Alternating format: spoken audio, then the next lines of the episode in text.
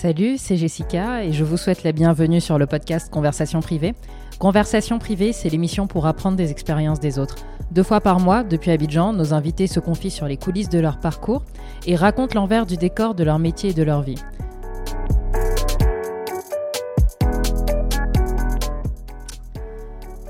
Bienvenue dans la deuxième partie de cet épisode avec Moulay Taboré, qui, je le rappelle, est le CEO et cofondateur d'Africrea.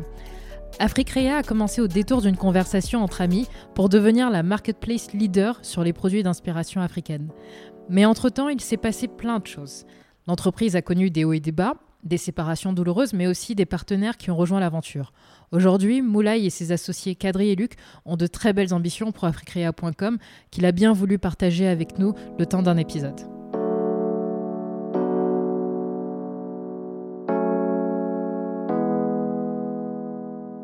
Moi, j'ai toujours voulu être parmi les meilleurs. Mais j'ai réalisé à ce moment-là qu'être le meilleur, c'est pas juste dans le travail, c'est aussi le meilleur dans l'attitude. Et ça demandait un changement de personnalité euh, quand même significatif. Donc j'ai choisi, euh, je me suis dit non, je, ne vais pas partir sur une défaite, c'est mort. Je vais pas partir la queue entre les jambes, moi dans ma virée, du coup je rentre en Afrique, c'est mort. C'est mort, parce qu'en plus rentrer, ça veut dire avoir un petit salaire en Afrique qui est pas assez pour me payer vraiment un logement. Enfin non, c'était mort. Je pouvais pas. J'avais trop souffert pour mon indépendance pour tout lâcher comme ça. Donc j'ai réussi à me faire réembaucher chez le concurrent, chez Price, parce qu'en fait, forcément, quand tu as fait l'avantage d'avoir fait Dauphine, c'est que les quatre cabinets voulaient m'embaucher au départ. J'ai fait l'entretien dans les quatre et j'ai choisi.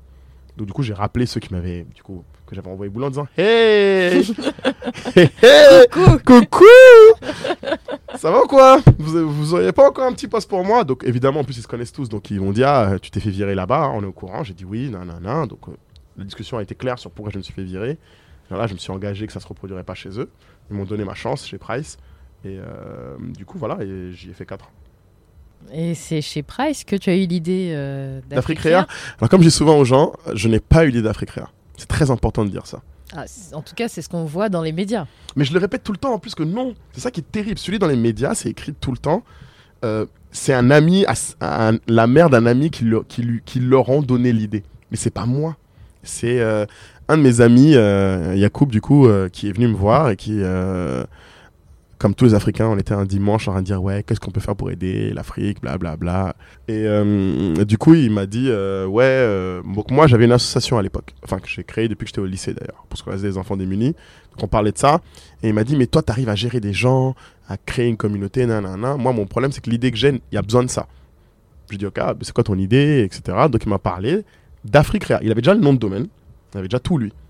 Voilà, il dit voilà, euh, euh, je pense que les créateurs en Afrique, euh, ils ont besoin de quelqu'un pour vendre en ligne, blablabla. Bla, bla.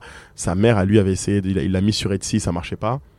Moi, je lui ai dit, honnêtement, je me souviens de ma première réaction, je lui ai dit, mais pourquoi tu te fais chier à bosser avec des artisans qui eux-mêmes, peuvent se débrouiller, quoi. Ils ont qu'à se débrouiller, c'est pas non plus de la rocket science de vendre. Et je lui ai dit, les artisans, en plus, il y a un problème, c'est que ça reste des artistes. Est-ce qu'ils veulent vraiment vendre?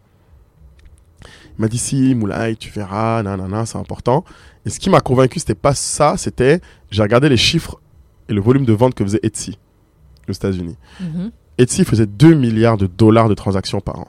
Et personne ne pourra me faire croire que des mamans qui font euh, des do it yourself aux États-Unis feront plus d'argent que les artisans africains. Là, quand même, mon ego a été piqué. Je dis, c'est pas possible que euh, ce petit truc là, des petites mamans là-bas fassent plus de thunes que tous nos gens ici, c'est mort. C'est juste pas possible. On a des musées africains dans tous les pays du monde, on fait pas d'argent avec, c'est mort.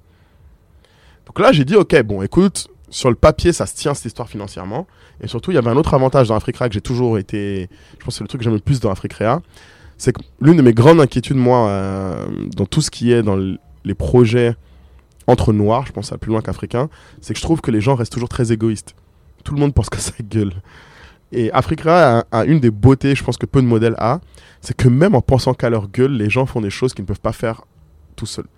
Typiquement, quand on négocie des accords avec DHL pour tous les créateurs d'un pays, même si ces créateurs-là se détestent entre eux, parce que nous, on existe, ils vont bosser ensemble et utiliser tous le même compte. Et ça, c'était vraiment le truc, je pense, que j'adore le plus dans Africrea, c'est qu'on fait converger les intérêts individuels pour l'intérêt commun. Donc pour le coup, c'était ça qui m'a vraiment chauffé. Et du coup, voilà, je lui ai dit, écoute, bon, bah, ton nom de domaine, il est là, il est pas mal, Africrea, ça se dit aussi en anglais, donc ça passe. Et on a bossé ensemble sur euh, la première version du site. D'accord, donc il y avait Yacoub au début de l'aventure et toi. Ouais. Et qu'est-ce qui s'est passé entre temps Parce que Yacoub ouais. il est plus là. Euh, n'est plus là. Ouais. Et on a aujourd'hui Kadri. et Luc. Et Luc. Ouais, il se passait plein de choses entre temps. Alors en gros, euh, pour faire très simple, Jacob et moi au départ on était ensemble. Ensuite on a été rejoint par une troisième personne qui était aussi le frère d'un ami qui s'appelle Lamine. Donc on était l'un des trois du coup. Euh, ensuite, ce qui s'est passé c'est que Kader, qui était mon meilleur ami depuis toujours, euh, trouvait que notre histoire de bosser avec la mode africaine et les, sites en ligne c'est n'importe quoi et ça l'intéressait pas. Mais un jour, avant d'aller au cinéma, j'avais un rendez-vous avec une créatrice, euh, avec Tonia de Tissam. Et il m'a dit, vas-y, si tu veux, je t'accompagne, y a pas de souci, je vais m'asseoir et écouter, quoi, c'est pas gênant. Et il a écouté parler. Et Tonia, tout le rendez-vous, lui disait, mais j'en ai marre de vos histoires de venir me vendre des sites web pour les créateurs, il y en a déjà eu 10 000, c'est pourri vos trucs, aidez-nous à vendre. On n'est pas là pour rigoler, nous on veut créer des boîtes, je veux employer des gens en Afrique, j'en ai assez que les gens viennent me vendre toujours un site, un site, un site, mais ne me, règlent pas mes vrais problèmes. On sort de ce rendez-vous, Kader se retourne, me regarde, il fait Moulay, mais tu m'as pas bien expliqué ton truc là. Je dis comment ça? Il dit mais ça c'est pas euh, du web, c'est pas de la mode, c'est de l'entrepreneuriat féminin. Je dis quoi? Enfin, de quoi tu parles là? Il me dit mais attends, tu vois bien ce que t'as là, c'est l'entrepreneur féminine. En fait, t'aides des femmes à lancer des business pour devenir indépendantes. Alors pour la petite histoire, il faut savoir que Kader, qui est mon meilleur ami, a une euh, obsession sur aider les femmes parce que euh, lui, son père est mort quand il avait 8 ans. Donc sa mère a élevé seule 5 enfants. Et elle le faisait avec beaucoup de business à côté de son boulot. Donc lui, c'est vraiment son truc depuis qu'on est toujours, c'est aider les femmes.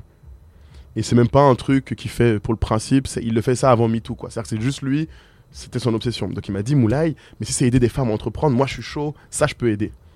Donc il nous m'a rejoint. Et là, il me dit, euh, ok, euh, je veux bien vous rejoindre, vous aider à aider les créatrices. Et au bout de, euh, en gros, trois, je crois que c'est trois mois, il a commencé à avoir des problèmes parce que pour que Kader rentre dans la boîte, les autres lui ont donné des objectifs. déjà, il y a des problèmes parce qu'il il voulait qu'il ait pas beaucoup de parts. Lui, en voulait plus. Au final, ils se sont mis d'accord sur un objectif que Kader ramène 100 créatrices en 4 mois, alors qu'on en avait que 30 à 3. Il l'a fait. Il a ramené les 100 créatrices en 3 mois. Et euh, les autres ont commencé à bégayer, à toujours pas vouloir lui donner ses parts, parce qu'ils avaient peur que, vu que nous, on bossait beaucoup plus qu'eux, euh, on les éjecte de la boîte. C'est ça le sujet.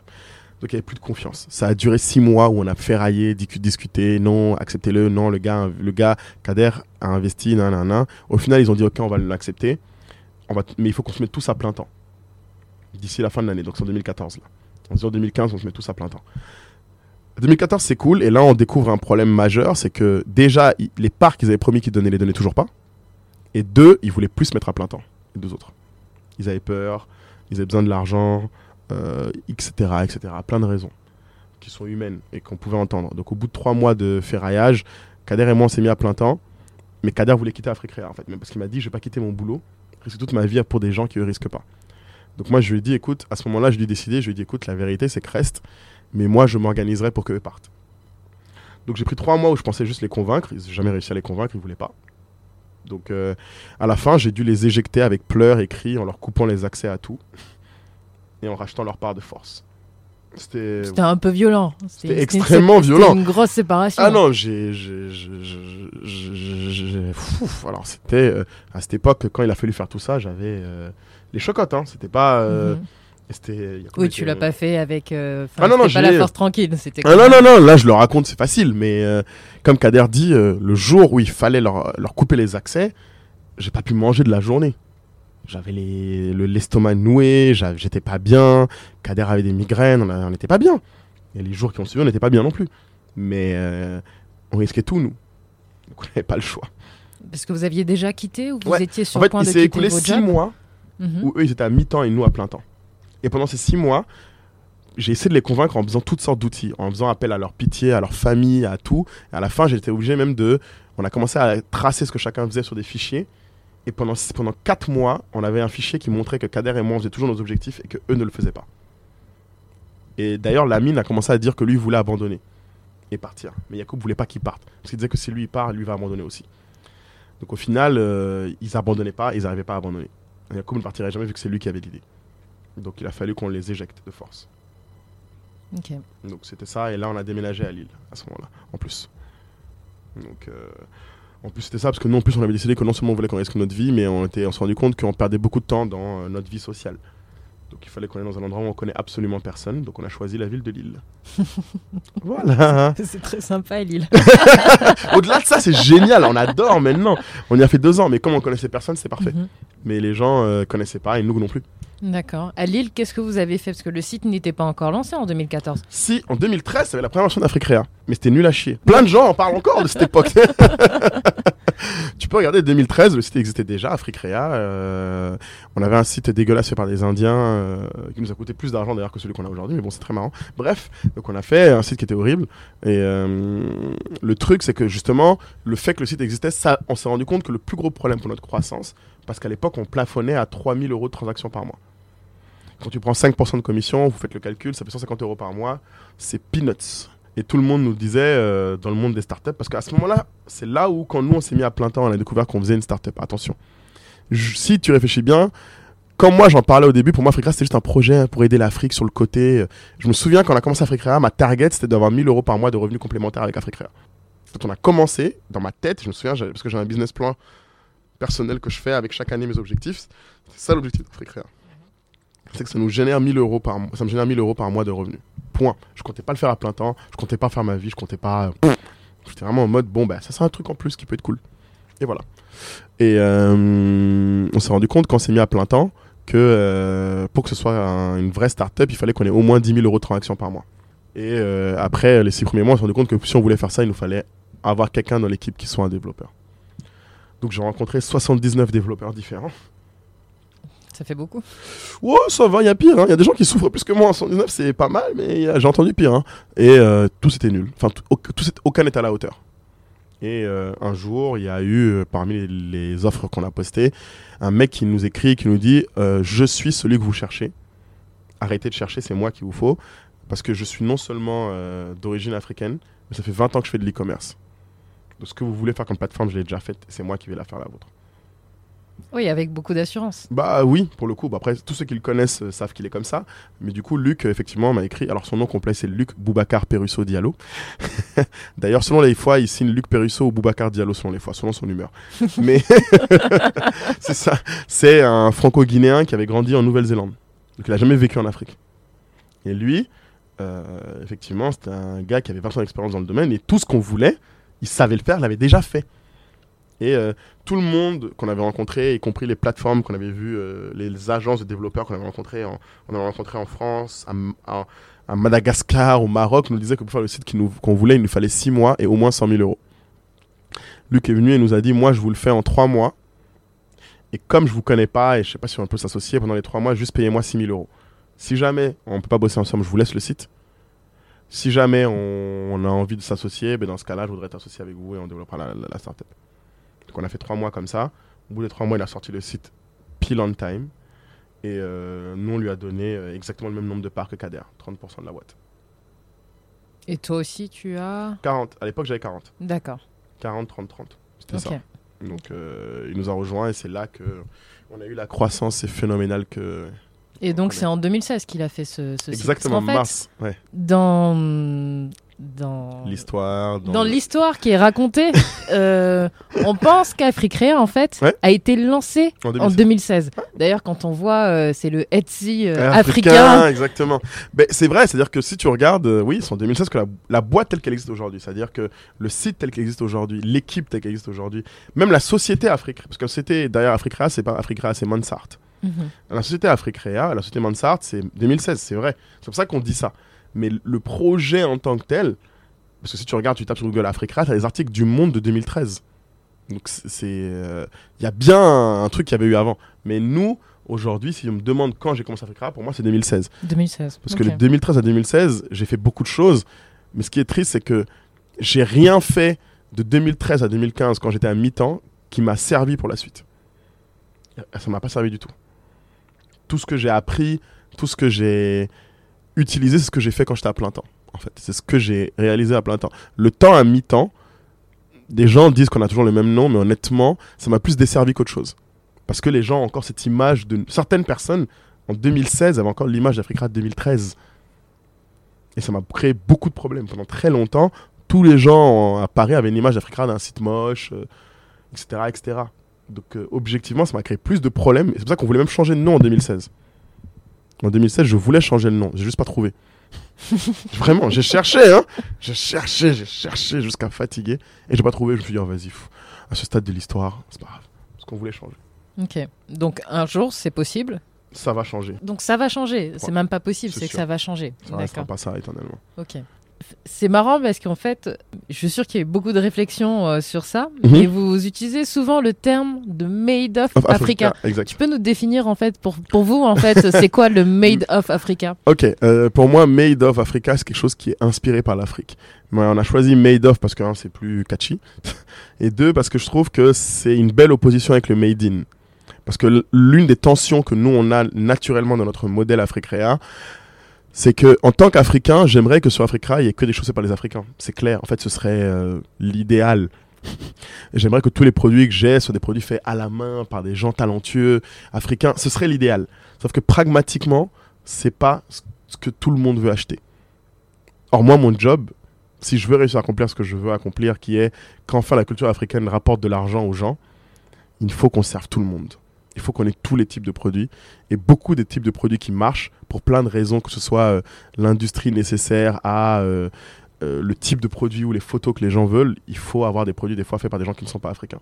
Et limite, c'est même mieux parce que l'Afrique a un autre, une autre tension derrière, c'est que nous, on grandit par la communauté. Et si on veut toucher tout le monde, il nous faut des vendeurs qui soient tout le monde. Si je veux avoir des clients qui ne sont pas africains, il me faut aussi des vendeurs qui ne sont pas africains. Parce que malheureusement, ils sauront probablement mieux ce que des non-africains veulent acheter. Et ce qui est encore plus intéressant dans le made-off pour nous, c'est que ça permet de laisser la place à tout le monde pour dire, en fait, demain, moi, ce que j'aimerais, c'est un peu, dis souvent aux gens, la métaphore pour moi, c'est j'aimerais que faire de la mode africaine, ce soit comme ouvrir un restaurant chinois, un restaurant japonais. Les gens ouvrent des restaurants japonais sans être japonais, hein, et ça ne pose de problème à personne, ni aux japonais ni aux personnes. Et j'aimerais qu'un jour, bosser autour de l'Afrique soit un truc que tout le monde puisse avoir envie de faire. Pas parce que je veux que tout le monde le fasse, mais parce que si tout le monde peut estimer que c'est bon, tout le monde peut se lancer dedans. Ceux qui le sont africains et qui sont dedans auront plus de facilité enfin à être financés, à être pris au sérieux parce que tout le monde a envie de le faire. Et eux, ils auront enfin un avantage sur tout le monde dans leur propre domaine. Au lieu d'être toujours ceux qui, quand les gens rentrent dans notre domaine, on est à mi-chemin entre contents et en même temps stressés qu'on nous, qu'on nous vole nos choses. Mm, C'est pour ça qu'on a choisi le Made of Africa. Pour essayer d'avoir cette idée de tout le monde peut le faire, mais il faut que ça reste de l'Afrique. Faut que ça reste. euh, c'est une inspiration en fait. Exactement, il faut que ça reste centré sur l'Afrique, Mhm. mais que tout le monde puisse y mettre sa patte. Ok. Moi, mon but, c'est une tension que plein de gens disent, moi j'aimerais bien un jour avoir une collection H&M X Africrea. Tu vois, c'est pas un truc qui, moi, me dérange éthiquement. Mais plein de gens, ils se diraient, mais c'est c'est contre le, prin- le principe d'aider les créateurs africains. Alors que pour moi, non, il faut qu'on ait les deux. Il faut qu'on puisse pousser des gens qui ont acheté que du H&M à acheter un jour des créateurs. Et ça passe par leur faire des produits H&M à l'africaine. Enfin, toi, tu as une approche quand même qui est très pragmatique. Ouais. Qui, enfin, d'ailleurs, c'est intéressant parce que je, je reviens juste euh, Mhm. sur un événement qui s'était passé il y a quelques mois à Abidjan, il y a un an à peu près, Ouais. euh, autour du wax. Ouais Et il y avait, euh, il y avait une créatrice, euh, Mhm. c'était Loza Maliambo. Oui. Et en fait, on voyait vos approches en fait qui étaient, Clairement. qui étaient totalement différentes Exactement. euh, autour, euh, bah, même sur la mode africaine en général. Mm. Mais en fait, sujet, euh, et on a senti le clivage, Ouais. c'était le tissu, C'est c'était c'était le textile. Et moi, je pense que ça va même plus loin. hein. Le, le- le- la question de fond, c'est Africa a commencé, comme je l'ai dit. La question, c'est on s'assoit, qu'est-ce qu'on dit qu'il nous faut pour développer l'Afrique? Je pense que le clivage est là. Il y a des gens qui fondamentalement pensent que l'Afrique doit se développer avec les Africains d'abord. Moi, je suis convaincu qu'on ne pourra pas le faire tout seul. Pour plein de raisons. Donc en fait, je pense que la différence fondamentale, la mode, c'est qu'un symptôme en fait. si tu es obsédé par le fait qu'un tissu soit africain, c'est parce que pour toi, l'africanité prime sur le succès du truc. Alors que moi, mon prisme numéro un, c'est qu'il faut que les Africains aient du succès, peu importe avec quoi et comment. Vraiment. Moi, demain, j'aimerais que sur Africa, si je trouve des créateurs qui sont capables de vendre mieux des choses, euh, je sais pas moi, je vais pas dire euh, des, euh, des produits non africains, je sais pas, un, gars qui peut faire une marque de, euh, je sais pas moi, une marque de micro qui est meilleure que les Chinois, mais je veux qu'ils soient sur Africa. En fait, j'ai vraiment cette logique de se dire, c'est l'Afri- l'Africain doit être meilleur que les autres, peu importe ce qu'il fait. On a la chance que dans ce qu'on fait déjà, les gens le veulent, donc c'est très bien qu'on fasse de la mode africaine par les Africains. Mais il faut qu'on soit capable d'être meilleur, même quand les autres veulent faire ce qu'on fait. Parce que je pense qu'on a beaucoup à, apprendre quand on voit les autres faire ce que nous on fait. Donc c'est plus ça le, je pense le clivage de fond qui joue sur le développement de l'Afrique, c'est ça. C'est, euh, je pense, en vrai, euh, la mode africaine c'est juste un symptôme. C'est-à-dire je pense que Loza et moi, on aurait les mêmes différences si on parlait de le développement de la musique. Je pense que fondamentalement, c'est un truc qui se verrait forcément partout. Et à propos de créateurs, justement, Ouais. euh, on voit de plus en plus que vous communiquez autour de ces, de ces créateurs? Ouais, et avec des influenceurs. ouais, D'ailleurs, on l'a vu euh, au Ghana yes, avec Africrea Holidays. ouais, exactement. ça. Ouais. Tu peux nous expliquer un peu, c'était quoi le dispositif, le concept? Ouf, ouf, euh, Africa Holidays, l'idée c'est simple, c'est qu'on a vu que euh, il y avait une, une occasion unique où l'État ghanéen avait réussi à mener une campagne de communication assez sympa pour que euh, des gens de partout dans le monde qui aiment l'Afrique se réunissent là, au Ghana pour les fêtes de fin d'année de cette année 2019. Et nous on s'est dit, euh, c'est l'endroit où tous nos types de clients, parce qu'encore une fois, Africains, nos clients sont très différents. Euh, une cliente noire américaine n'est pas une cliente africaine en Europe, qui n'est pas une cliente africaine en Afrique, rien à voir. Ils sont tous réunis pour une fois quelque part, et tous les regards vont être braqués sur cet endroit. Il faut qu'on trouve un moyen de leur faire expérimenter l'Afrique différemment de... euh, J'avais peur qu'effectivement les gens arrivent au Ghana, forcément ils vont voir un ou deux créateurs qui sont toujours les mêmes. Ça veut dire ça va être euh, les créateurs super connus du Ghana qui font des trucs de...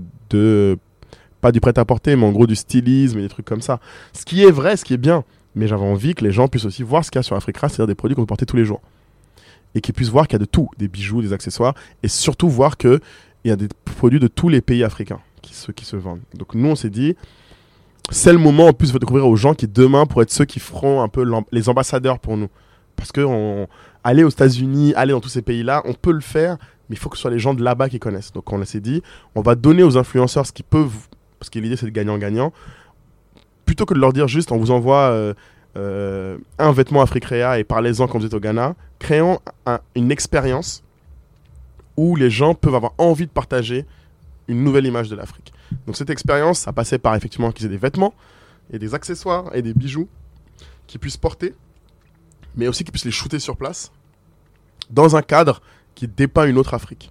Donc c'est pour ça qu'on avait aussi dans la villa non seulement la, la- le bar- la partie un peu showroom, ils pouvaient prendre des vêtements, mais aussi des sets assez artistiques où ils pouvaient du coup se prendre directement en photo et pouvoir les poster sur les réseaux. D'ailleurs, ça, ça a eu un gros succès. Il y a quand même Lupita Nyong'o qui, Qui est passé, ouais. qui est passé. Euh, il y avait qui? Nicole Harry Parker? Ouais, Lupita Nyong'o, Nicolas Ray Parker, Mona Scott Young, Andy Andy Smith, ouais, pas mal de célébrités euh, que des fois je connaissais même pas d'ailleurs, c'est très drôle. Mais euh, ouais, non, non, on est assez content du rendu. Après voilà, c'est, je pense, une opération pour la marque plus que pour euh, les chiffres et le business, mais c'était euh, quelque chose de, euh, je pense, nécessaire, même si je sais pas si je le referai un jour. T'as l'air. Alors, tout ce qui concerne la communication, on Ouais. sent que c'est. Non, c'est un sujet compliqué. c'est un sujet compliqué. C'est un sujet compliqué, non mais Parce que ça n'a pas eu d'impact sur les ventes, en fait, Non. c'est ça? Clairement pas. Ça n'a pas eu d'impact sur les ventes. Et à la limite, ça m'étonnerait pas, mais j'entendais à ce qu'il y ait plus d'impact au moins sur les chiffres de nos réseaux sociaux. Et là non plus. Donc après, le branding n'est pas toujours quelque chose qui se voit numériquement dans les chiffres, et c'est sur la notoriété dans le temps. Donc on verra euh, si c'est vrai, et c'est pour ça qu'on a choisi de faire l'investissement. Mais c'est vrai que malheureusement, en tant que startup, euh, pour moi, le long terme, c'est demain. hein. Enfin. Mais est-ce que. euh, alors, peut-être que c'est trop tôt, hein, mais je Mhm. pose une question. Aujourd'hui, tu as des cabinets qui sont, euh, qui sont sur la place et qui font ce type, euh, ce type d'études. D'études, ouais. Vous envisagez pas de faire des, des, des, des tests, en fait, sur De votre notoriété. notoriété des tests? Ouais. On devrait. Le problème, c'est qu'en fait, si on devait le faire, il faudrait le faire dans tellement d'endroits, vu que nos clientes sont à 40% en Europe, 30% aux États-Unis et 30% euh, aux Antilles et ailleurs. Donc, euh, c'est que l'am- l'amplitude pour faire ça, nous, on pourrait, on devrait le faire. Euh, le sujet, c'est que comme nos clientes sont très différentes partout dans le monde, ça va être une, tâche assez ardue. On peut même pas le faire genre en Côte d'Ivoire, on peut pas le faire. En fait, on est trop éparpillé pour pouvoir le faire. Donc peut-être que si on trouve un jour un hack pour le faire, on le fera. Mais c'est vrai que euh, dans tous les cas, je l'aurais fait en fait. En fait, si on veut, c'était un pari. C'est-à-dire que si demain euh, on, on me remet dans la situation, je le referai, je le ferai différemment, mais je le ferai encore. Mais je le ferai différemment sur les coûts mis en face. Parce que c'est quand même euh, une opération à 90 000 euros, c'est pas quelque chose qui C'est ce qu'elle a coûté. 90 000. 90 000 euros. C'est pas non plus euh, un truc que tu peux faire tous les jours. tu refais à la légère. Crois-moi. Et les influenceurs, tu continuerais quand même à. Alors, travailler je suis, alors c'est une- tu me poses une question hein, aujourd'hui à laquelle j'ai pas la réponse. Pour l'instant, ce que je me dis, c'est je vais faire moins d'efforts là-dessus. Ça va pas être ma. En fait, je vais moins compter dessus. S'il y en a qui viennent et si j'ai l'opportunité d'en travailler, je continue à en contacter, euh, on va dire, euh, ad hoc des influenceurs, mais je ne mise plus dessus parce que je commence à me demander si jamais c'était pas une confusion qui a été faite une nouvelle fois entre euh, le marketing et la communication, dans le sens où, euh, pour moi, les influenceurs, c'est bien pour faire du rappel et de la notoriété, mais moi, ce que j'ai besoin aujourd'hui, c'est de vendre. Donc, je suis pas sûr que ça va vraiment m'aider à vendre, même si ça peut bien m'aider pour euh, me faire. Me... Le pire, c'est que j'ai peur que ça me fasse pas connaître, en fait. J'ai peur que ça permette de faire des piqûres de rappel aux gens. C'est bien quand tu as une marque qui est déjà connue, mais pour quelqu'un comme moi, qui aujourd'hui cherche à faire connaître notre. Plateforme et la marque derrière, c'est pas forcément le meilleur chemin. Et euh, mon retour, c'est que même les créateurs, je regarde, euh, plus tous ceux qui l'ont fait ou ceux qui le faisaient avant me disent tous, en fait, au final, ils se rendent compte que c'est pas ce qui leur amène le plus de clients. De travailler avec des influenceurs. Non. Donc ça ne drive pas forcément. Ça drive pas les ventes. ça drive pas les ventes. C'est bien pour rappeler, c'est Mhm. bien pour le contenu que ça crée. Et, mais ça ne. En fait, c'est un, c'est un truc qui est bien pour l'image, mais c'est pas le truc qui va faire que les gens vont acheter s'ils n'achetaient pas avant. C'est marrant parce qu'il y a. hum, Allez, je prends. Il y a en 2012. Ouais. ça fait longtemps, quand enfin, même. je, je Ouais. vais parler un peu de, de moi, mais en Bien tout sûr, cas, ouais, tu moi, me j'ai disais, ouais. j'ai eu une expérience. Bah je oui, tu faisais travaillais pour une marque de prêt-à-porter. Ouais. C'était une époque où euh, tu ciblais, tu pouvais cibler en fait euh, une quinzaine Ouais. de blogueuses. Ouais. C'était plus Plus les des blogs blogueuses à à l'é- l'époque. On Ouais. était sur Hello Coton, tout Ouais. Et en fait, on, on faisait une petite action. On payait même pas les Ouais. blogueuses. On juste- leur offrait juste le produit. Ouais. Le stock était écoulé au bout de trois semaines. Et je pense que c'est exactement tout Et le ça a problème. complètement changé. Alors je pense que le point, et ça c'est pareil, c'est un truc avec mes équipes, d'ailleurs on prévoit de faire bientôt un article dessus à Frécréa, c'est que la visibilité c'est mort. En fait, je pense que les gens ne se rendent pas compte de ce qui s'est passé dans les cinq dernières années, et ce que tu décris, c'est qu'on était dans une époque où la visibilité était clé, parce qu'avant c'était difficile d'être visible. Et quand tu l'étais, ça avait plus de valeur. Et ça dans tous les sens. C'est-à-dire que moi, ce que j'ai dit à mes équipes maintenant, c'est la visibilité, c'est un asset à double tranchant. C'est-à-dire qu'aujourd'hui, il n'a jamais été aussi simple d'être visible. C'est-à-dire que ça peut être vraiment euh, juste des réseaux sociaux, tu fais un contenu qui explose. Mais en même temps, aujourd'hui, ça ne vaut plus rien. Parce que trop de gens sont visibles. L'attention des gens en face, je pense qu'à l'époque, c'est simple. Vos clientes qui devaient lire Hello Coton, c'était vraiment. Elles avaient que ça à lire, c'était leur truc, c'était leur. Elles étaient passionnées par ce qu'elles lisaient sur Hello Coton, elles n'avaient pas 10 000 sources d'infos. Je suis sûr que ces mêmes clientes aujourd'hui, elles suivent 50 influenceuses sur les réseaux, euh, 10 sur YouTube, euh, elles sont abonnées à 3 newsletters, lisent 10 podca- écoutent 10 podcasts. Donc, en fait, l'attention aujourd'hui est tellement éparpillée que je pense qu'elle a de moins en moins de valeur. De manière générale. C'est-à-dire qu'avant, tu passais à la. Tu penses pas justement le contraire? Ouais. Euh, je suis d'un avis un peu différent, c'est Ouais. que je pense en fait justement que l'attention est tellement rare Mhm. qu'elle a beaucoup plus de valeur en fait. Ah Non, alors, moi, ce que je pense, c'est que quand tu l'as, elle a plus de valeur sur le moment, dans la consommation. Mais sauf que. Elle a beaucoup moins de, de, de valeur dans le sens pour moi dans la durée. C'est-à-dire qu'en fait, aujourd'hui, capter l'attention des gens quand tu le fais, c'est énorme, mais ils auront vite oublié. C'est un peu comme, je sais maintenant, moi ce que je vois, c'est la montée des buzz et bad buzz et buzz et bad buzz fait que même quand quelqu'un demain t'as un buzz, demain c'est plus comme avant où avant tu passais à la télé, il y a 10 ans ou il y a 5 ans, ça changeait dramatiquement ton échelle. Donc en fait pour toi, Ouais. en fait le nouveau, Le nouveau- si je résume, hein, Ouais, le, le palier nouveau- 1 c'est la visibilité, Voilà. le palier 2 c'est l'attention et Voilà. pour toi alors le truc suprême c'est la mémorisation. C'est la mémorisation. C'est vraiment euh, quand les gens. euh, je pense mémorisation même c'est vraiment le, le, le terme même qui va encore plus loin que mémorisation pour moi. L'empreinte, L'empreinte. C'est vraiment quand les gens. Après c'est ça finalement euh, le- branding au final c'est ta place dans l'esprit des gens. Et l'esprit des gens aujourd'hui, c'est ce que tu décris. L'esprit des gens aujourd'hui, je pense pas que il soit plus dur à avoir ou qu'il ait moins de valeur. Mais c'est juste qu'il y a beaucoup plus de marques. Donc rester dedans, il y en a plein en plus qui viennent. C'est-à-dire que même si toi tu étais dans l'esprit de quelqu'un, il y a plein d'autres marques qui rentrent régulièrement dans son esprit. Donc euh, c'est y rester le problème. c'est plus euh, comme avant où il rentrait. Avant, tu avais une marque que tu aimais bien. Bon, ben, avant, tu retrouves une autre marque que tu aimais bien, il pouvait s'écouler un ou deux ans. Maintenant, tout, j'ai l'impression vraiment, quand j'écoute ma petite sœur, tous les mois, elle a une nouvelle marque favorite. Tous les mois, elle a un nouveau site favori. Comme tous les mois, elle a une nouvelle série sur Netflix qu'elle regarde. C'est- hallucinant.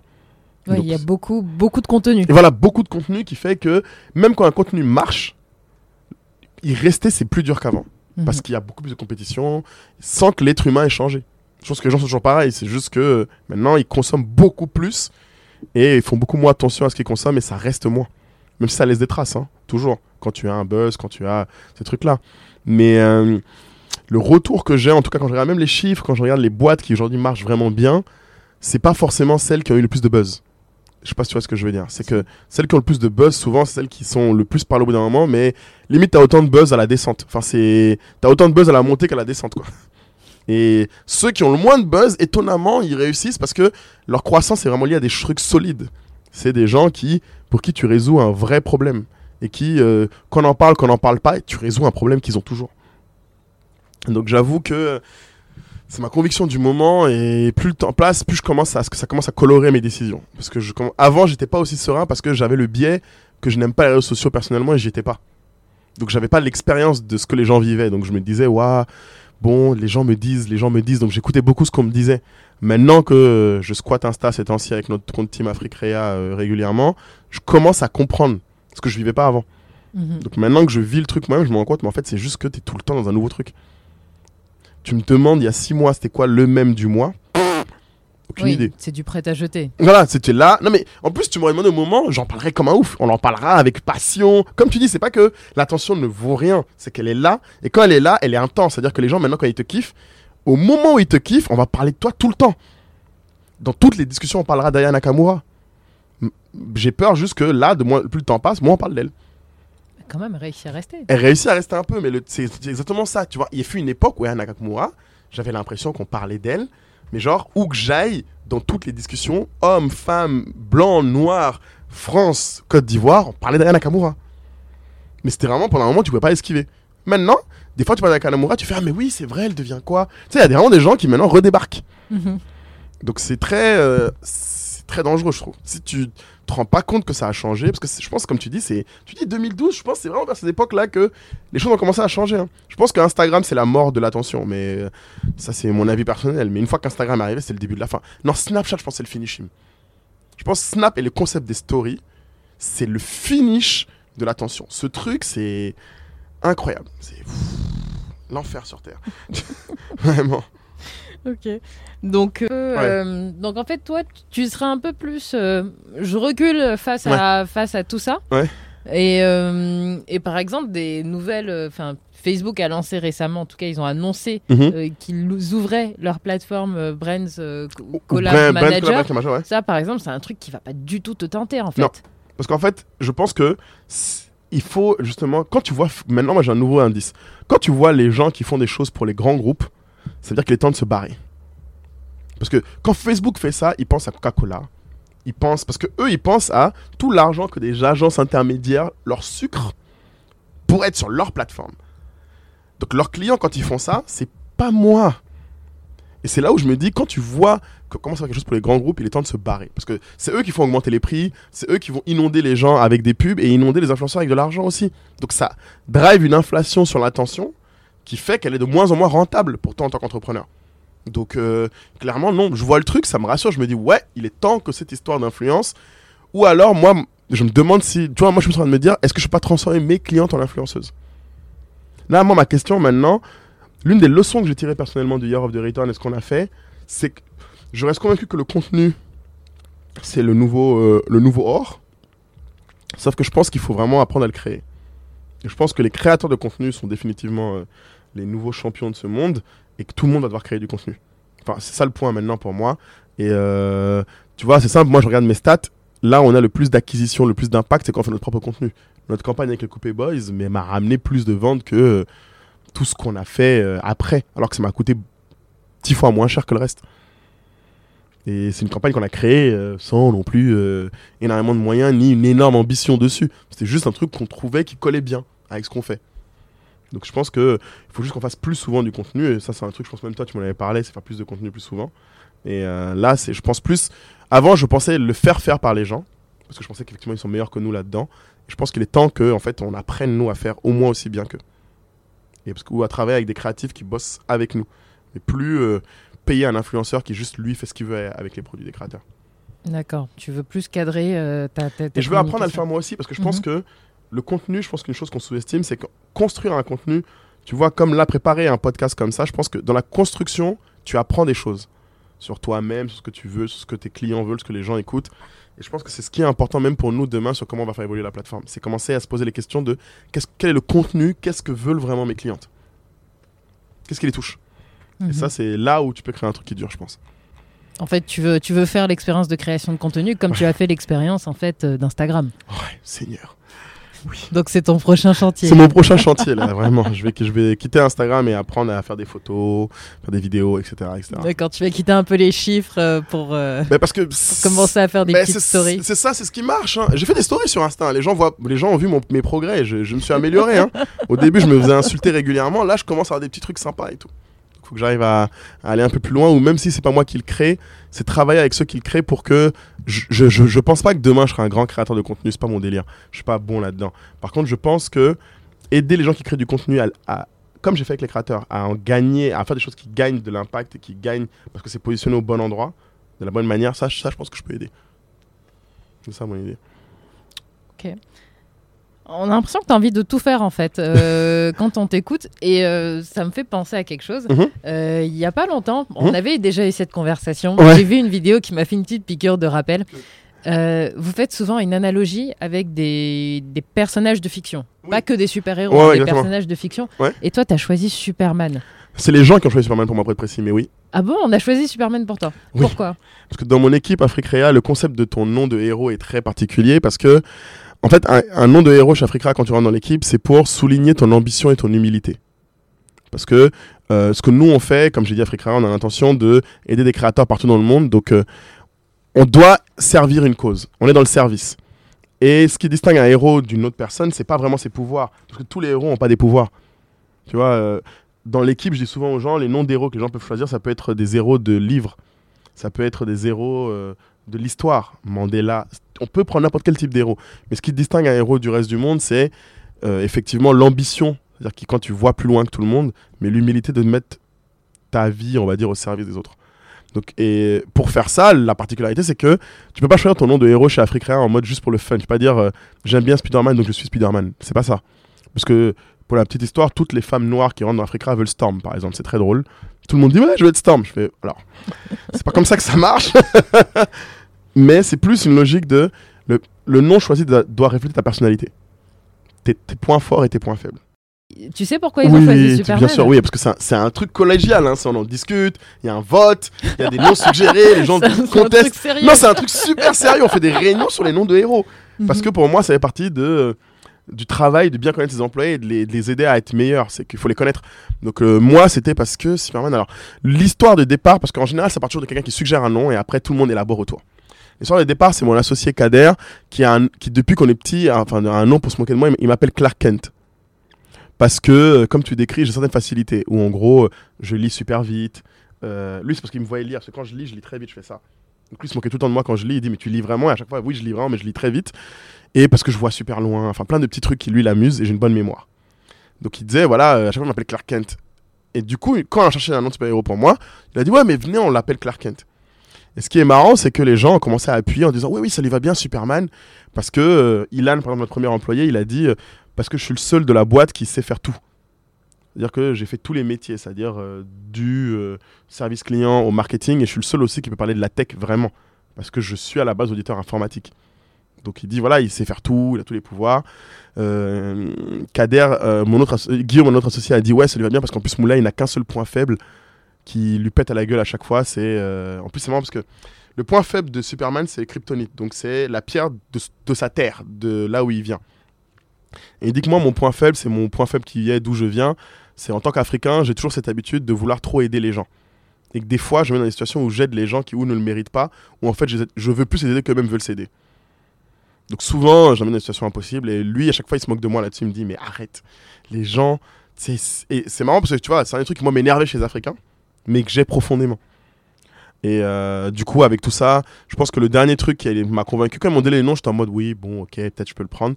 Mais ce qui m'a vraiment convaincu, et c'est vrai qu'il y avait un seul truc que j'aimais beaucoup moi chez Superman, c'est que Superman est le seul héros qui euh, n'est pas un être humain. Si tu regardes bien. Tous les héros en général sont des gens qui ont muté. Superman, c'est juste un extraterrestre. Et effectivement, comme je t'ai décrit, plus le temps passe dans ma vie, plus je me rends compte qu'il y a juste des choses chez moi qui sont juste pas. C'est pas genre j'ai changé, c'est que je suis né différent sur certains trucs. Donc c'est pour ça qu'ils ont choisi euh, Superman. Et que j'ai. Du coup, on a choisi Kal-El pour être précis, qui est le nom euh, kryptonien. De, de Superman, d'accord. Voilà. Mais comme c'est un peu plus connu. euh, Les gens du Superman, tellement tu vois pour le fun, c'est plus simple. Moi je dis Kalel, c'est plus drôle, je trouve, c'est plus sympa. ok, donc, euh, donc toi c'est Kalel. Mhm. D'accord. C'est ça. Euh, on va passer à la partie chiffres Bien sûr, envoie. Hmm Que veux-tu savoir? J'envoie la sauce. Envoie. Allez. Question pour un champion.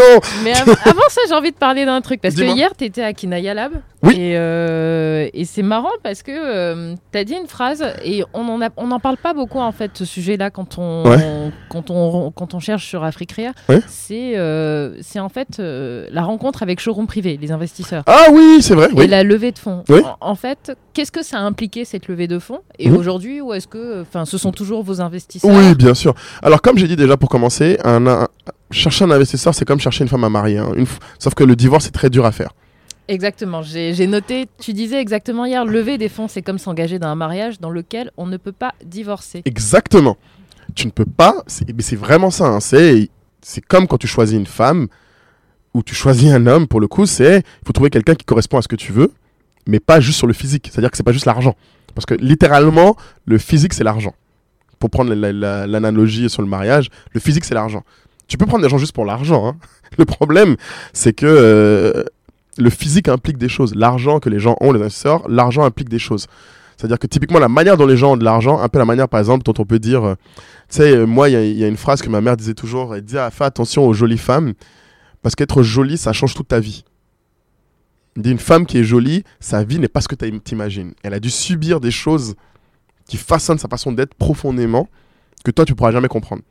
La confiance qu'elle peut avoir aux gens, ou au contraire, euh, la facilité qu'elle peut avoir à, faire confiance, ou le fait que, comme elle est jolie, il y a des choses où elle aura toujours l'impression qu'on veut juste l'utiliser. Enfin, il y a plein, plein de choses. Et sur un investisseur, c'est pareil. Dans l'exemple de Thierry Petit, par exemple, c'est toujours mes investisseurs. Mais je savais plein de choses. Par exemple, c'est un investisseur chez moi qui est peut-être l'un des moins engagés.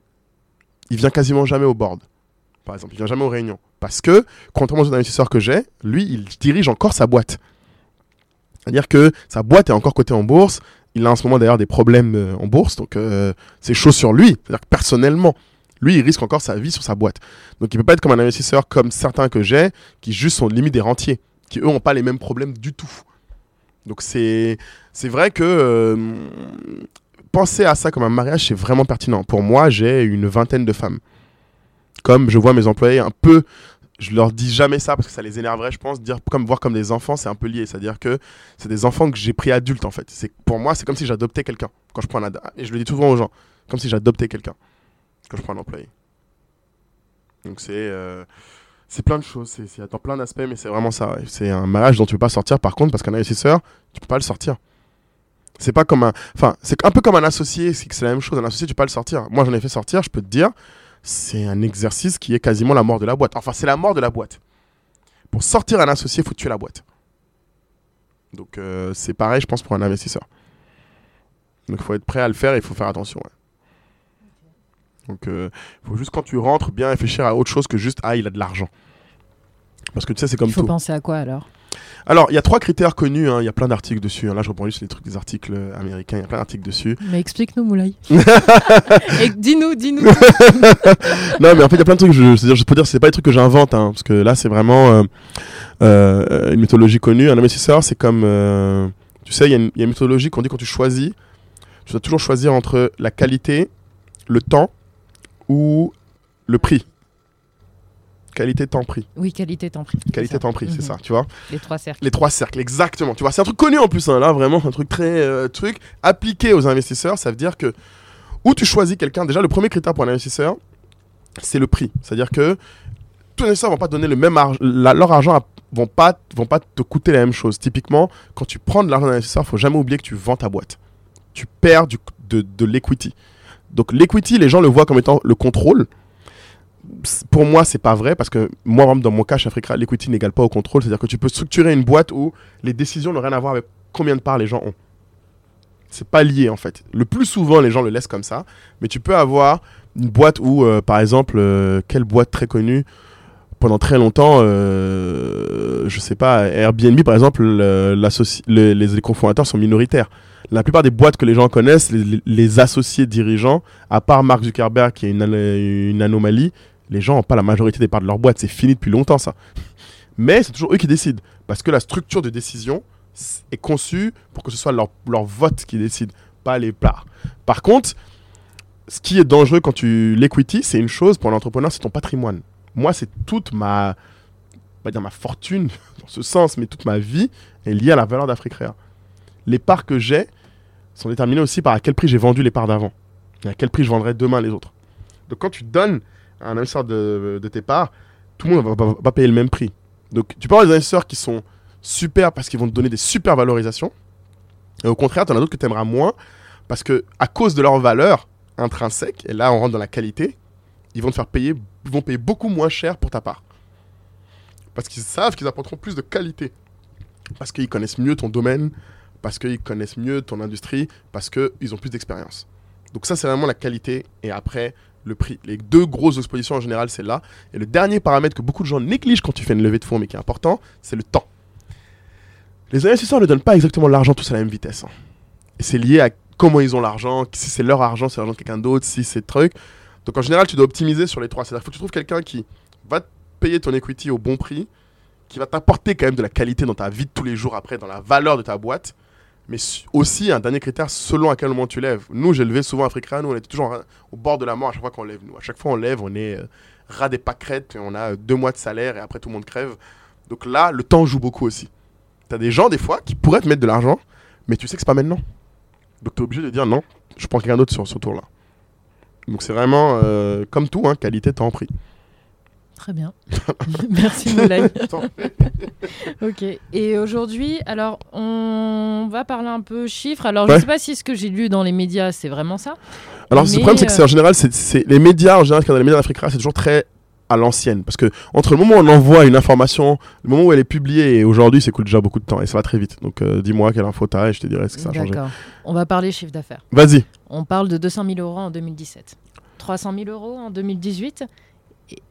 Et, hein, 2019, vous en êtes où euh, nanana. Alors, non, 200 000 euros, on a dit en 2017. C'est, l'inverse, hein, c'est 200 000 euros en 2018, je Ah, pense. Moi, j'ai 200 000 en 2017.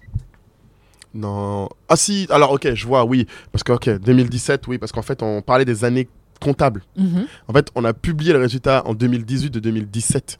Donc pour moi, c'est 2000, ok, donc, non, non, non, donc 2020, on va faire 2019. Donc 2019, c'est 450, 400, 450.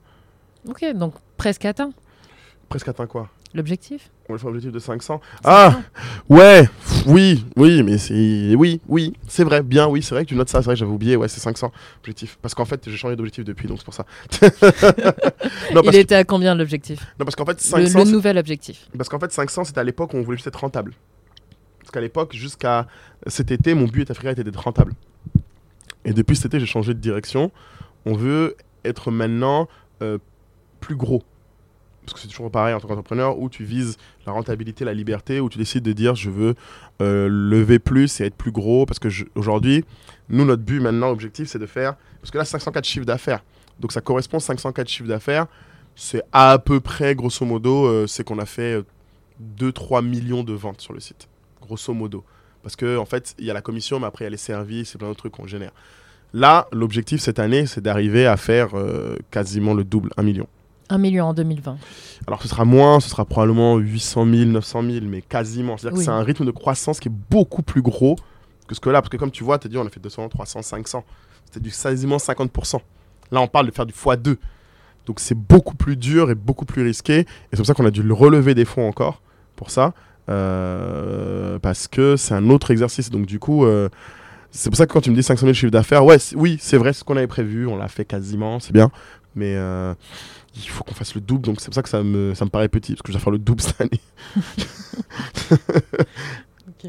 Et tu te prépares comment à faire le double? Pouf C'est une vaste question. Euh, il y a plusieurs aspects. Le premier aspect pour moi, c'est il faut qu'on améliore le produit Africrea. Le site est, euh, qui doit devenir d'ailleurs une application aussi, parce que ça devient critique maintenant qu'on a une application mobile pour plein de raisons.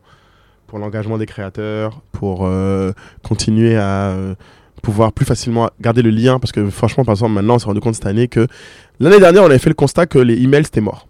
D'ailleurs, enfin, il Ouais. y, a- il y a un truc, excuse-moi de t'interrompre, Mhm, mais en fait, euh, j'ai vu que la plupart de vos achats en fait étaient sur le mobile et Oui. pas sur le et pas sur le desktop. 70%, ouais. 70% Ouais. des ventes. Ouais. Donc oui, en fait, l'application mobile devient euh, Ah, alors, Africa, on a toujours eu 70% des ventes sur mobile, même en 2016. ah ouais? Toujours.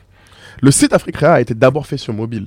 En fait, le site web Africrea, c'est pour ça que beaucoup de sites. Africrea, les gens ont l'impression souvent, ils se disent, mais euh, on a un site très épuré, très euh, maintenant comme ça, parce qu'en fait, le site, on le fait d'abord sur mobile et après, on fait une version desktop. Desktop. Donc ça change la façon dont on conçoit le site. Maintenant, euh, avant, on faisait des ventes sur le mobile, mais c'était pas là où les gens. Parce que moi, mon client principal, c'est pas l'acheteur, c'est le vendeur. C'est vraiment lui mon client numéro un. C'est lui qui me fait vivre, c'est lui qui me fait mourir demain, c'est eux qui me font grandir. Donc mes vendeurs étaient sur desktop encore en 2016. Maintenant, mes vendeurs sont plus sur desktop. Plus personne. Je me retrouve dans la situation où la plupart de mes créateurs n'ont juste pas d'ordinateur chez eux. Ils en ont pas. C'est-à-dire que ça en est arrivé, c'est beaucoup plus loin qu'il y a, y a 4 ans. Tout le monde avait encore un ordinateur. Maintenant, les gens n'ont plus d'ordinateur. Donc je dois concevoir l'expérience de mes créateurs encore plus sur mobile. Mais par exemple, tu vois pourquoi on a fait une appli C'est bête. Mais par exemple, on s'est rendu compte que l'un des gros problèmes de nos créateurs, c'est à quel moment ils peuvent mettre des produits.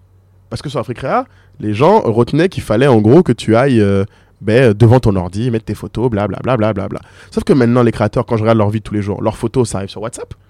Ils se les passent d'un Instagram à l'autre. Donc les mettre sur un PC déjà, c'est c'est chiant, ça leur fait perdre du temps. Et en plus, ils ont un problème de connexion. Parce que euh, il faut que, c'est-à-dire qu'il faut qu'ils aient la connexion sur l'ordi, que l'ordi. Parce que du coup, ils disent, je peux mettre mes produits sur Africa que quand je suis à la maison et que j'ai de la connexion. Alors que si j'avais une application mobile, il peut mettre les produits n'importe quand. Et quand il y a du réseau, on, a un mode offline-online. Donc quand il n'y a pas de réseau, ils peuvent quand même bosser. Comme sur Insta. C'est-à-dire que ce que tout le monde a comme logique maintenant, c'est même sans réseau, je peux utiliser une partie du truc. Et c'est ce qu'il faut qu'on fasse. Donc ça, c'est un autre produit quasiment.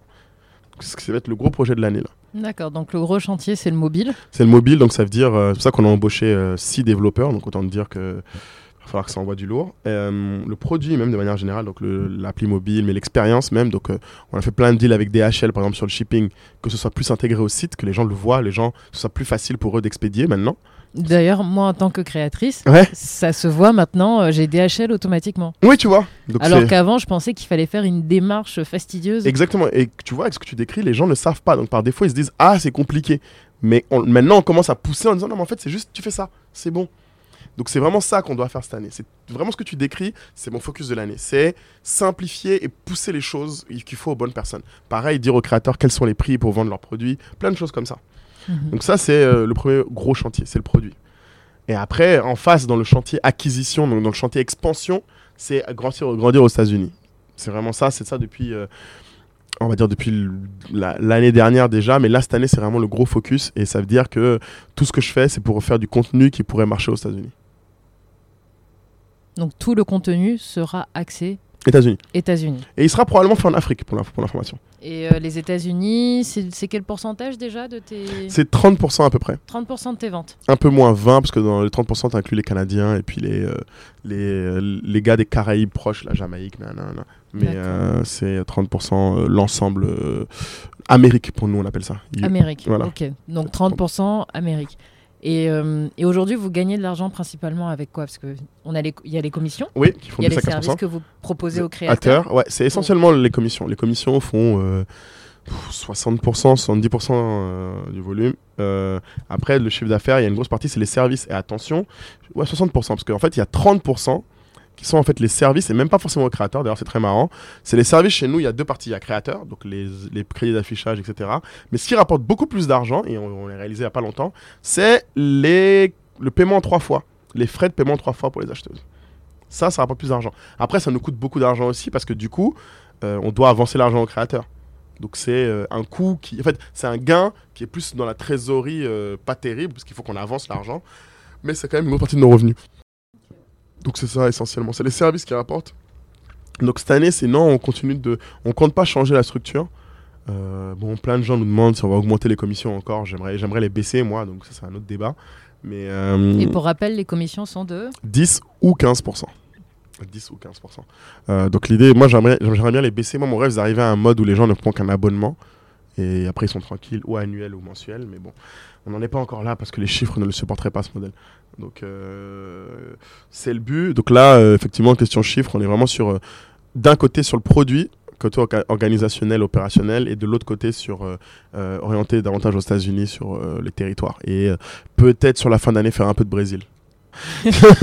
Donc le mobile, le produit, Ouais. le travail avec les créateurs, Toujours. et puis euh, et puis euh, l'expansion, Ouais, euh, donc États-Unis, enfin Amérique même. Ouais, Amérique, voilà. ouais, vraiment le but c'est Amérique, c'est d'arriver à 50% et Amérique, c'est mon but, D'accord, ok, clairement. super. Bon, voilà.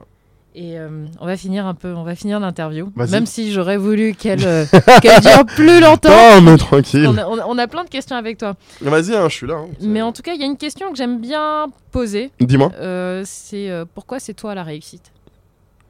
Ah, euh, qu'est-ce que c'est la Qu'est-ce réussite que c'est la réussite pour toi Alors, j'ai une réponse qu'on me demande toujours qui est très. euh, Il y a philosophique et la réponse pragmatique. Bon. la réussite, pour moi, c'est de façon pragmatique, c'est atteindre ce qu'on s'est fixé comme objectif. C'est pragmatique, c'est simple. C'est-à-dire que chacun a une réussite différente parce que c'est des bons objectifs que chacun se fixe. C'est déjà un premier point pour moi, c'est que tu peux pas juger la réussite de quelqu'un sans savoir c'est quoi ses objectifs.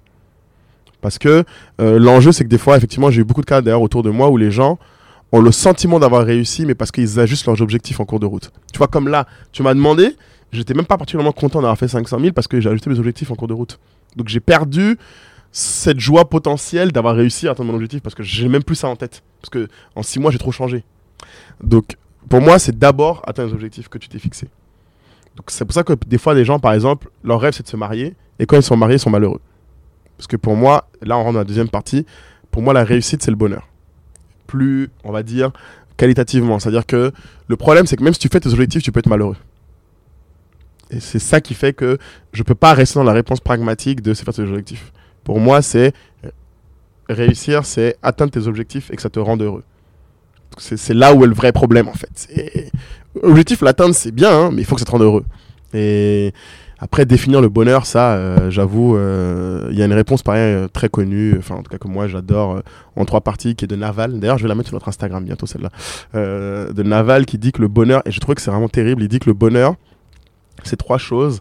C'est un corps en bonne santé, une, un esprit en paix et une maison remplie d'amour. C'est ça le bonheur. Donc euh, après, chacun le définit comme il peut, et chacun a différents moyens de calmer son esprit et différentes problématiques derrière euh, sur comment, euh, c'est quoi la maison, c'est quoi chez soi. En fait voilà, c'est un chez non, il a même dit la maison, il a dit un chez soi avec de la- rempli d'amour. Parce que tu as des gens qui ont tout l'argent du monde, qui ont le corps parfait, tout ce que tu veux, mais ils ont pas de chez eux. Ils se sentent pas chez eux, ils sont chez eux nulle part. Ou vice versa, il y en a qui ont l'amour, mais ils sont pas chez eux. Enfin, il y a tout un problème autour de euh, le chez soi rempli d'amour en général. Plus que le reste. non, vraiment. Hein. Après, je pense que l'esprit en paix, ça joue aussi beaucoup parce que dans l'esprit en paix, il y a tout un sujet sur euh, ne pas envier les gens, ne pas. Parce qu'il y a beaucoup de gens qui, sinon, ont tout, mais qui, dans leur esprit, sont pas en paix parce que euh, ils se concentrent sur des colères, des rages, des jalousies. C'est de l'esprit, ça. C'est vraiment. C'est quand, quand dans la tête de chacun, ces choses-là à gérer. Donc, ouais, pour moi, euh, le bonheur, et c'est vraiment le gros point. J'avoue, quand j'ai trouvé ces définitions, parce que pendant longtemps, j'ai cherché une bonne définition du bonheur. J'en avais, j'en avais plein. Mais la, ma préférée maintenant, c'est celle-là. Et tu penses que, alors selon, Moi, est-ce que je suis, je suis heureux? Est-ce que toi tu es heureux? Ouais, ouais, je suis au top. Donc en je- fait tu as réussi. Clairement. Là, euh, je pense que, ouais, euh, je me suis posé la question d'ailleurs, comme chaque fin d'année. En tout fais- cas tu réussis là. Ouais, je réussis. C'est-à-dire que voilà, c'est un- plus un chemin qu'un un moment. Qu'un euh, moment. J'ai réussi, salut, c'est terminé. Non, c'est Mhm. vraiment en ce moment T, ouais, j'ai réussi ce que je veux. Mhm. Là, donc, euh, je suis plutôt heureux. heureux. Mm. Ok, super. Donc tu as la sensation de réussir en tout cas. De ouf Putain, Tu rigoles, après tout ça, si j'étais en mode ouais, je suis pas bien, nanana, c'est quand même moche. hein. Tu sais, ouais, non, là quand même, non, ouais. Ok. Bon, on va finir par une petite reco. Vas-y. Qu'est-ce que tu recommandes à des... aux gens qui t'écoutent Pouf Alors ça dépend des formats. Moi, j'avoue, je recommande toujours une chose qu'on me demande. euh, c'est pareil pour être heureux. Je recommande un livre qui est. euh,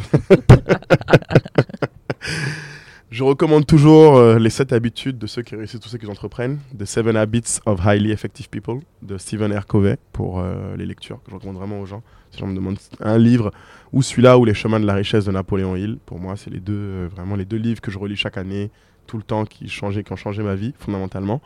Maintenant, j'aime bien dire aux gens souvent, bon, tout le monde n'a pas forcément envie d'aller des trucs comme ça. Souvent, je dis aux gens, juste en général, ce que je recommande, c'est même quand ils regardent des séries, d'essayer de tirer des leçons de ce qu'ils regardent. Parce que je pense que, en général, dans les séries, moi par exemple, ma série euh, que j'adore en ce moment, c'est Suits ou Billions. je- ça me donne beaucoup de leçons sur moi-même et sur ma vie, et euh, y compris sur mon business, mais aussi sur ma vie personnelle. Ok, super. On va essayer de retenir. Même moi, je vais essayer de retenir ça pour moi. C'est ça? Tu as regardé? Tu as des petites leçons Quand tu regardes tes trucs, tu te dis, mais est-ce qu'à sa place, j'aurais fait différemment? Enfin, c'est plus ça, tu vois. Mhm. C'est plus ça, je pense, qui est euh, un peu prendre du recul sur euh, les trucs qu'on regarde, parce que des fois, je pense qu'il y a vraiment des Je leçons à pense que dans le quotidien, on y pense de moins en moins. mais- clairement, c'est ça. Mm. Parce que le problème, c'est qu'on consomme tellement qu'on oublie, mais je pense vraiment que il faut se rappeler, tu vois. euh, quand j'étais à Afro Nation, j'ai dit un truc à, à mes potes qui étaient, morts de rire. J'ai dit, mais les gens se rendent pas compte qu'avant, c'était la seule façon d'expérimenter la musique. Avant, tu pouvais que faire ça. Qu'aller à un concert si tu voulais écouter de la musique. Avant, tu pouvais pas écouter de musique, c'était pas un concert. Et les gens l'appréciaient plus, je pense. Peut-être qu'aujourd'hui, où il y a Spotify et on, on écoute 50 musiques, on se fait même plus On a une surabondance de, de, bah, de truc. contenu. de contenu. Voilà. Donc, Vraiment ça le truc. Bon, bah, je te remercie, Moulay. Merci, Jess.